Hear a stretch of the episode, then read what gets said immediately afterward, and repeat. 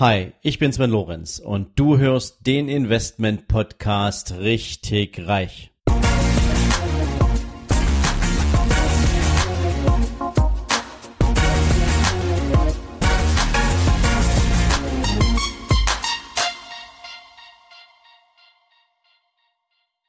Herzlich willkommen zu einer neuen Investorenfolge von deinem Investment Podcast richtig reich.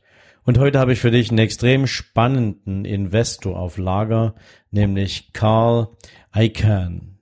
Ja, Carl Icahn, geboren am 16. Februar 1936 als Sohn eines jüdischen Lehrerpaares in New York City. Carl Icahn ist einer der ja, nennen wir es mal, erfolgreichsten und am meisten bekannten Multi-Investoren und Milliardäre in den USA und im Laufe der Vorstellung werdet ihr dann auch gleich rauskriegen, warum er diese Berühmtheit ist, obwohl man diesen Namen bis 1985 quasi überhaupt nicht kannte. Aber der Reihe nach. Karl Icahn hat eine ganz normale Kindheit hingelegt und ähm, hat dann im Prinzip auch nach seinem Abschluss in der High School angefangen, Philosophie zu studieren, hat dieses Studium auch zu Ende gebracht. Ja, und dann kam seine Mama um die Ecke und hat gesagt, weißt du was, Sohn, Medizin ist ein super Studienfach, das solltest du tun, das hat Zukunft. Und so hatte er zumindestens für ein paar Jahre versucht, noch ein Medizinstudium dran zu hängen, hat aber da relativ schnell festgestellt, dass Medizin irgendwie so seine Leidenschaft gar nicht ist, hat dieses Medizinstudium abgebrochen und sich dann freiwillig bei der US Army gemeldet, wo er dann für zwei Jahre seinen Dienst absolviert hatte. Und als er wiederkam, war er fest davon überzeugt, dass er oder dass für ihn eine Karriere an der Wall Street genau das Richtige ist. Und so startete er 1961 in der Firma Dreyfus Company und lernte dort etwas, was in der heutigen Zeit ehrlich gesagt kaum noch geht, einfach aufgrund der Marktgeschwindigkeiten und der Handelsgeschwindigkeiten.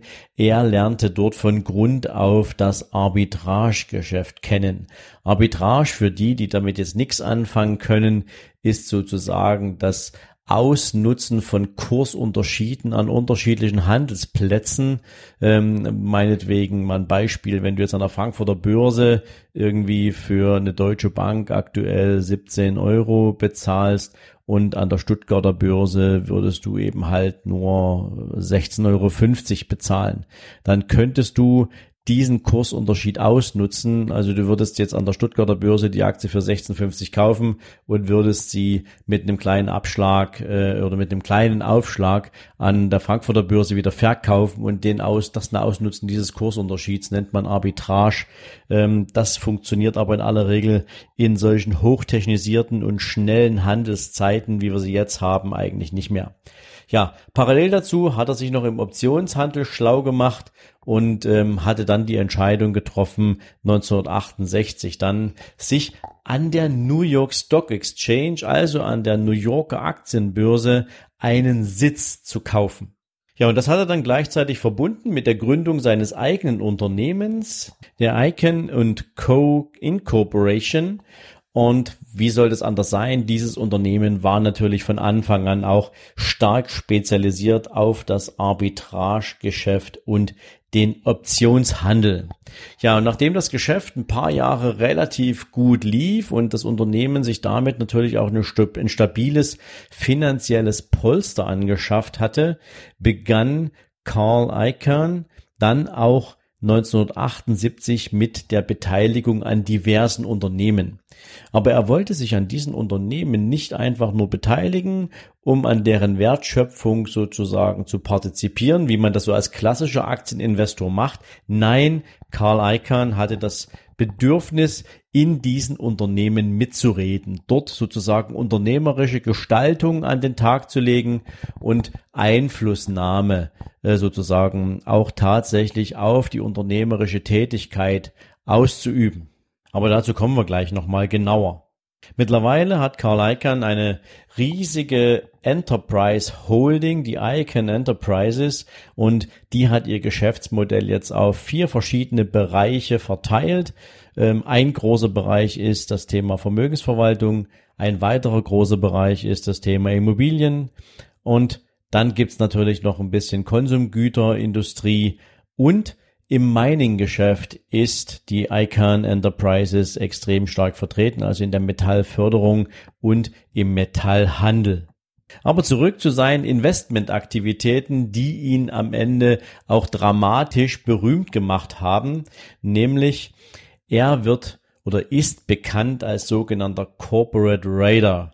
Und das in Deutsch übersetzt würde sozusagen äh, bedeuten Firmenplünderer, ja, ähm, also das, was eigentlich so den Heuschreckenunternehmen zugeschrieben wird, das hat Carl Icahn in Reinkultur, wenn man so will, an den Tag gelegt. Und ganz bekannt wurde er 1985 mit der Übernahme der Transcontinental and Western Airline, ähm, kurz die TVA, und ähm, hat mit dieser Übernahme damals die Buchvorlage beziehungsweise die Filmvorlage für Wall Street geliefert.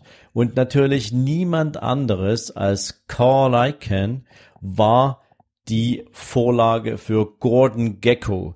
Und äh, wer den Film gesehen hat, und ich glaube, jemand, der sich für Investment, für Aktien interessiert, der kommt an Wall Street am Original einfach nicht vorbei, hat durch diesen Film einen Einblick darin bekommen, wie man sich diese Art von Investmentstrategie vorstellen muss.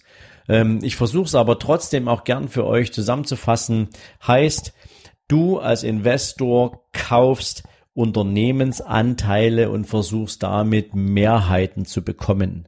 Beziehungsweise du versuchst einen Anteil im Unternehmen zu bekommen, der dich in die, Funkt in die Position bringt, tatsächlich Einfluss auf das Management auf, ausüben zu können. Und ähm, diesen Einfluss versucht der Investor dann in der Form geltend zu machen, dass er dass das Unternehmen sich aktionärsfreundlicher ausrichtet. Das kann zum Beispiel sein, dass ähm, in diesem Unternehmen ähm, plötzlich Geschäftsfelder identifiziert werden, durch den Investor, die eigentlich mit dem Kerngeschäft der Firma gar nichts zu tun haben, wo also die sogenannten Non-Core Assets aus dem Unternehmen herausverkauft und abgespalten werden, was natürlich für die Firma einen entsprechenden einmaligen Cashflow äh, bedeutet, der dann gegebenenfalls entweder im Unternehmen als Rücklage gehalten werden kann oder eben halt an die Aktionäre in Form einer Dividende ausgeschüttet wird. Ähm, es geht um Kosteneinsparungen und in aller Regel nicht so sehr um Prozesskosten, sondern in aller Regel natürlich um Personalkosten. Das heißt, wenn sich ein Unternehmen dann wieder auf sein Kerngeschäft konzentriert, wird natürlich auch nicht mehr so viel Personal benötigt und demzufolge entstehen hier auch große Einsparpotenziale. Das Ziel ist also immer, dass am Ende der Aktionär entweder durch eine entsprechende Steigerung seines Aktienkurses oder durch eine große Dividendenzahlung hier überhaupt wieder Freude an seinem Investment empfinden kann. Ähm, ja, ich hatte es noch eins vergessen, das Thema Produktivitätssteigerung gehört natürlich da auch rein. Also alles, was zur Sanierung eines Unternehmens gehört, ist so ein bisschen in dieser Investmentphilosophie verankert. Und ähm, in einem, in, einem, in einem Gespräch vor ein paar Jahren hatte Carl Icahn äh, durchaus auch mal fallen lassen, 30 Prozent Einsparpotenzial ist bei einer Firmenübernahme immer drin. Und das heißt natürlich, in dem Moment, wo er auf den Plan tritt, wo er Anteile an einem Unternehmen kauft, kann sich der Eigentümer des Unternehmens sicher sein, wenn er sich als Aktionär mit diesem Unternehmen bewegt, dort auch über kurze beziehungsweise mittelfristige Zeit hier einen hohen Mehrwert aus diesem Unternehmen zu ziehen.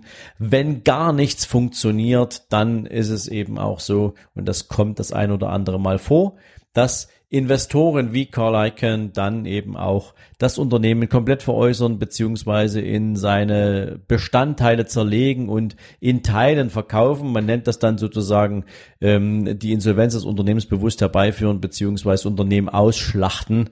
Ähm, und das ist natürlich dann eigentlich die bitterste Pille für alle Beteiligten, außer für den Investor selbst. Ja, so viel zu Carl Icahn ähm, und seiner Investmentstrategie. Also er ist ein klassischer Ausputzer, er ist ein klassischer Sanierer im Interesse der Aktionäre und ähm, hatte natürlich auch, und ähm, das vielleicht mal so zum Schluss dieser Runde, ähm, über viele Jahre einen sehr guten Draht zu Donald Trump, den ich ja in einer vorherigen Folge schon mal vorgestellt habe. Und Donald Trump hält extrem große Stücke auf Carl Icahn und hatte ihn im Dezember 2016 gebeten, doch als Sonderberater in seiner Präsidentschaft anzutreten. Das Amt hatte er dann auch eine Zeit lang übernommen, allerdings im August 2017 hat sich dann äh, Carl Icahn von diesem Posten wieder verabschiedet. Da gab es eine ganze Menge auch Stress zwischendrin. Die Staatsanwaltschaft in den USA hat Ermittlungsverfahren eingeleitet wegen diverser Themen. Und äh, mit 81 Jahren ist man dann irgendwo wahrscheinlich auch an dem Punkt, wo man das nicht mehr braucht. Aber alles in allem, Carl Icahn ist einer der ich glaube, 100 einflussreichsten Menschen auf diesem Planeten in Bezug auf seine Vermögenswerte, in Bezug auf seine Investmenterfahrungen und die Beteiligung an wirklich systemrelevanten Firmen. Und damit möchte ich diese Folge gern abschließen. Ich hoffe, wie immer, in meinen Investorenfolgen hast du mal etwas Neues erfahren, hast einen Blick über den Tellerrand bekommen, wieder eine neue Persönlichkeit, mit der man sich vielleicht auch ein bisschen intensiver auseinandersetzen kann. So eine Podcast-Folge ist ja nie dazu geeignet, hier das komplett, die komplette Vita eines Investors und seine Einzelerfolge auch darzustellen. Dafür gibt es natürlich einschlägige Literatur und ähm, sollte ich dich neugierig gemacht haben, freue ich mich natürlich über dein Feedback. Gib mir gerne eine Bewertung bei iTunes beziehungsweise schick mir eine Mail oder schreib mir eine Rezension. Ich freue mich, wenn ich von dir lernen kann, ob ich nach wie vor für dich einen guten Podcast auf, auf der Spur habe. Ich wünsche dir jetzt einen entspannten restlichen Tag und freue mich, wenn du morgen beziehungsweise nächste Woche wieder dabei bist. Und in diesem Sinne, bis bald. Ciao.